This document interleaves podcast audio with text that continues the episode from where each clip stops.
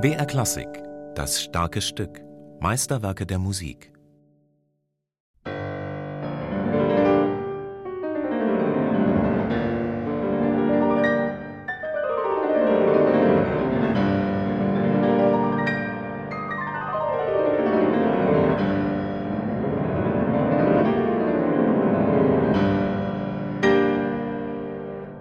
Even those who do not like auch wer die Musik von Liszt nicht mag, muss wenigstens anerkennen, wie einzigartig er war. Er ist einer der originärsten Musiker, die je gelebt haben.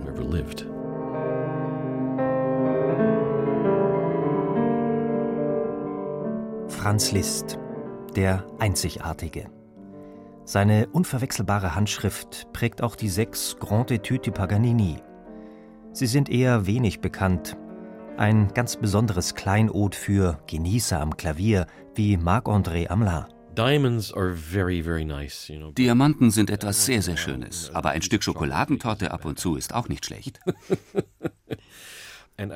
Und diese Stücke sind mehr als nur Vehikel für den Virtuosen.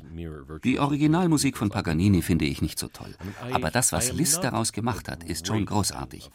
Es ist Schokoladentorte aber eine sehr, sehr reichhaltige und raffinierte, die mit viel Sorgfalt und Liebe kreiert wurde. I think this is really something quite great.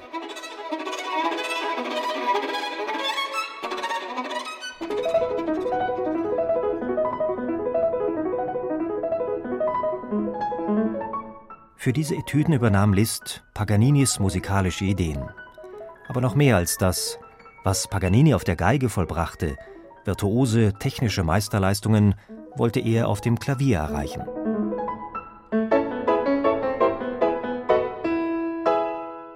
Im Jahr 1831 hatte Liszt den italienischen Geiger im Konzert gehört. Er selbst steckte damals in einer schweren Schaffenskrise und beschloss sofort, selbst ein Paganini auf dem Klavier zu werden. Einige Jahre darauf entstanden die Paganini-Etüden, Sie stellten die zeitgenössischen Pianisten zunächst vor unlösbare Probleme. Die erste Fassung enthält absolut haarsträubende Schwierigkeiten. Nummer 6 ist praktisch unspielbar. Ich denke, Liszt ist da zu weit gegangen. Viele erstklassige Geiger spielen die Paganini-Kapricen sehr gut. Aber die erste Version von Liszt's Etüden ist nur wenigen Pianisten zugänglich. Ich würde es noch nicht einmal probieren, denn musikalisch sind die nicht sehr ergiebig.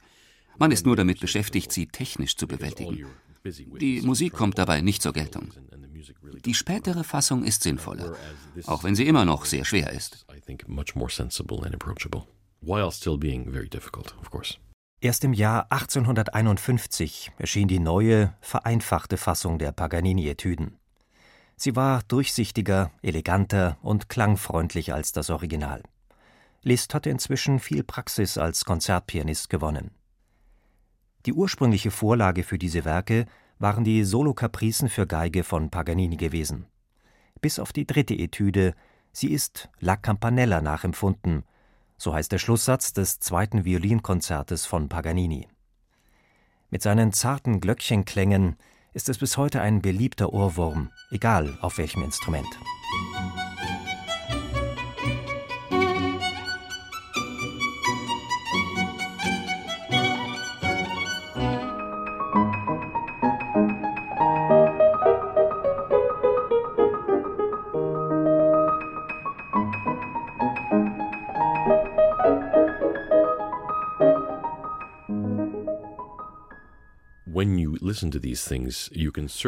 Bei diesen Stücken lässt sich vielleicht erraten, dass sie ursprünglich für Geige geschrieben wurden.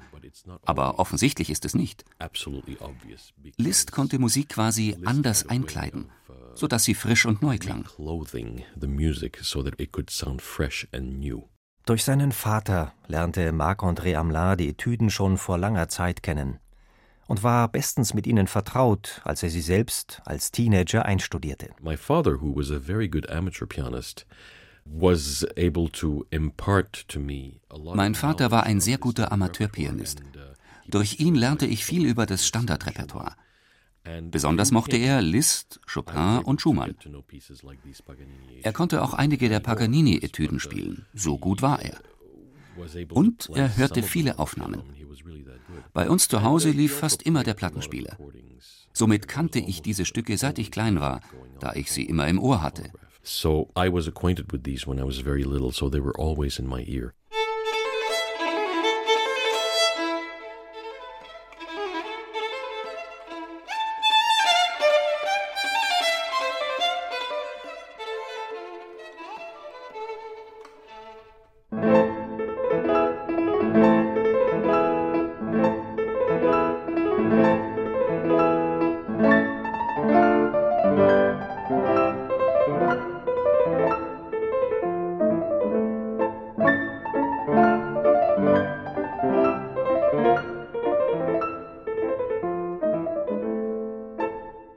Die sechste und letzte Paganini-Etüde.